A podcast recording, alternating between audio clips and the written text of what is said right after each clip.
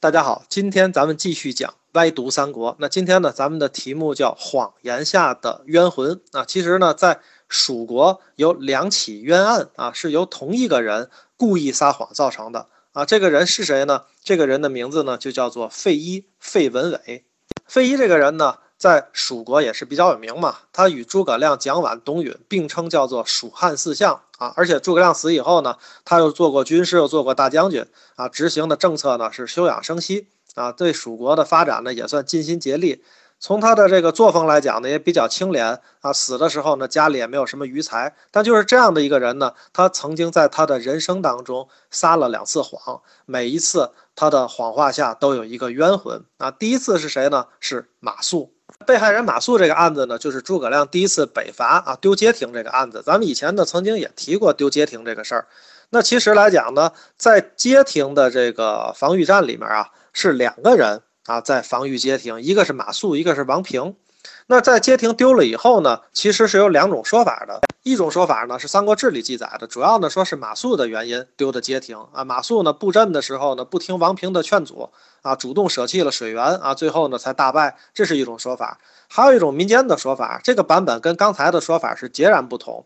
当时呢讲的是马谡安排王平去保护水源，那王平呢然后不满马谡的安排，就疏于防范，最后让人家张合呢突袭抢了水源。那最后王平呢仓皇逃窜啊，马谡呢这边也就败了。街亭丢了以后呢，费祎作为诸葛亮的参军，主要负责调查街亭失守的原因，到底是王平的责任还是马谡的责任？作为我个人的观点呢，我觉得马谡跟着诸葛亮这么多年了，他肯定知道水源的重要性，所以马谡肯定要派人负责保护水源。那真相呢，就很有可能确实是王平在撒谎。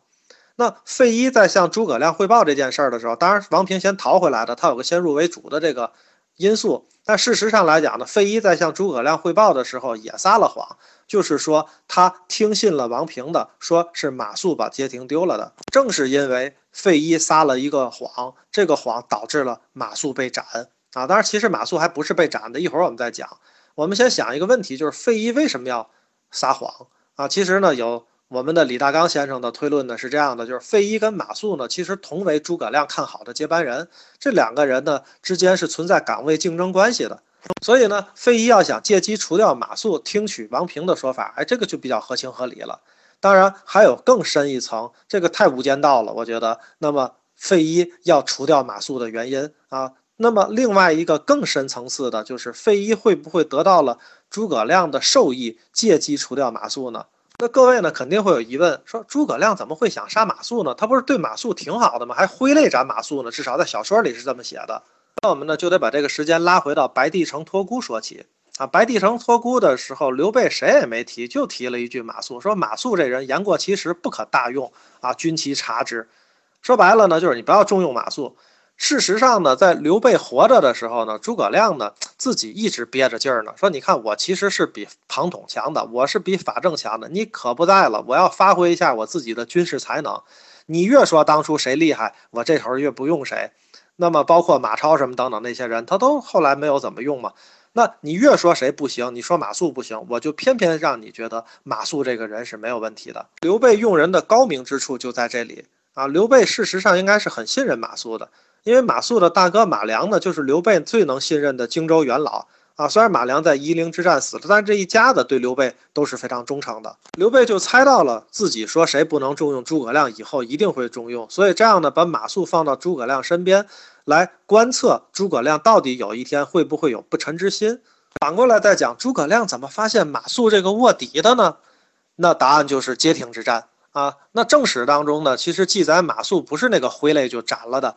马谡是死于狱中的，而且是不明不白就死了。那我可以理解，在狱中，诸葛亮本来是想审问马谡，你为什么去丢街亭呢？你指挥怎么不利呢？对吧？但事实上呢，在这个狱卒的这种拷打之下，啊，马谡有可能精神防线就崩溃了，然后自知难免一死，就把当时刘备让他卧底的这个底牌就亮了出来嘛。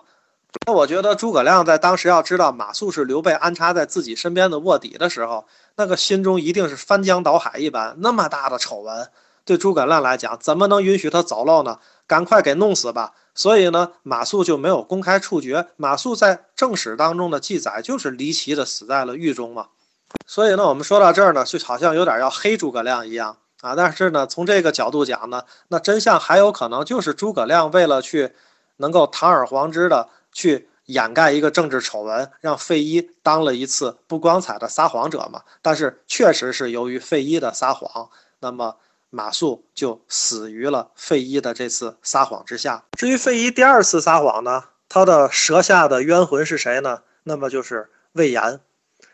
这个事儿呢，就得从诸葛亮病故在五丈原说起啊。诸葛亮死的时候呢，身边有仨人，一个杨仪啊，一个呢这个费祎，还有一个姜维啊。这三个人呢，接受了诸葛亮的遗命。按照正史来讲呢，当时魏延呢没在啊，他呢实际上在前线呢。杨仪呢跟魏延之间的矛盾是特别深。啊，诸葛亮呢，当时很有可能是把军权就传给了魏延，但是呢，魏延要掌了这个军权呢，杨仪可能这个命都不一定能保得住，所以呢，他跟费祎呢、姜维三个人呢，很有可能假传了诸葛亮的遗命。这个呢，还不是费祎撒的谎啊，当时呢是这个情况，杨仪呢派费祎呢去试探魏延的想法，魏延说呢，丞相虽然死了，但是还有大将军魏延呢。对吧？丞相一个人死，怎么能荒废天下的大事呢？对吧？我魏延是什么人呢？我怎么能受杨仪的摆布呢？对吧？我不可能跟他共掌兵权呀！不行，你让王杨仪回朝，咱们俩一起把这个所有的签发的命令，咱俩都签上名字，咱们把这个仗继续把它打完嘛，六出祁山嘛。所以呢，魏延想安排杨仪带着诸葛亮的灵柩回汉中，自己继续统帅部队去进攻曹魏。当时费祎一看魏延肯定是跟杨仪想的一样了，是不会听杨仪摆布的。那所以呢，就骗魏延说：“说我回去得劝杨仪啊！你看我跟他说他是文官又不懂军事，我让他把他军权都交给你不就好了吗？说明利害关系啊！这个时候呢，魏延就把费祎啊放回了杨仪的大营。魏延呢，等费祎走后呢，发现整个的蜀军开始退兵了，并没有把军权交给他，让他继续进攻曹魏。所以魏延就大怒，就回追杨仪啊。”追到了一个地儿呢，叫南谷口啊，终于截住了杨仪啊。这个时候呢，你说魏延有反叛之心，你反叛之心，他追那个杨仪干嘛呀？他直接投了司马懿不就好了吗？所以呢，那这个时候呢，杨仪就派出了王平啊，那个你看又是王平，王平一开始冤死了马谡，这回又来冤魏延，呃，王平简直跟费祎是一套组合。那王平呢，遇到了魏延和他的先头部队呢，就说诸葛公刚。离世，你们就敢造反啊？他还尸骨未寒。这时魏延的部队呢，以为魏延真是要造反，有很多人就不听指挥，就四散奔逃了。最后呢，魏延一看这仗就别打了，就带了一些自己的亲信和十来个随从啊，就开始往汉中跑。往汉中跑干嘛呢？想找刘禅去申诉啊。注意，魏延如果真是反叛。那么他就不要往汉中跑了吗？还是那句话，你掉头就往魏国跑，你投了司马懿不就好了吗？这时候呢，杨仪、费祎和姜维肯定是在一条船上的，他们自然不会让魏延活着到达汉中，所以他们派了速度最快的马岱直接追杀魏延灭口。这个故事呢，后来在《三国演义》里面被编成了啊，魏延造反，马岱在旁边，魏延他大喊三声：“谁敢杀我？”马岱从后面把他杀了。其实从正史里面呢，是马岱一直追杀魏延，把他灭口。那费祎呢撒的第二个谎呢，就是刘禅在问魏延到底造反没造反的时候，他没有站出来为魏延说一句话啊，他这属于一种默许型的撒谎吧。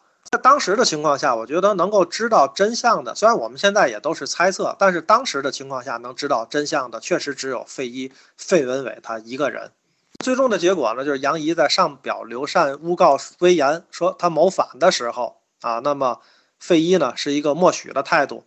那么这个时候呢，他其实是可以站出来的，但是呢，他倾向了杨仪一方，和他一起撒了这个谎。最终呢，出来混的总是要还的啊！在二五三年呢。这个费祎呢，也是遇刺身亡，死的还非常蹊跷。那费祎的人生呢，是怎么样的呢？那他作为蜀汉四相，那最终呢，他是怎么死的呢？我们呢，其实还有专门的时间可以再探讨一集。那今天呢，我们就讲到这里。今天呢，我们讲的谎言下的冤魂呢，有两个人，一个是马谡啊，一个是魏延啊，都是死于谎言。那我们呢，如果喜欢。啊，歪读三国的原著可以关注公众号“歪读三国”，啊，可以看到文字版的原著。那么，如果大家喜欢呢，我陪大家一起读书，可以关注我的公众号“于少博”，少年的少，伯乐的伯。谢谢大家，今天就讲到这里。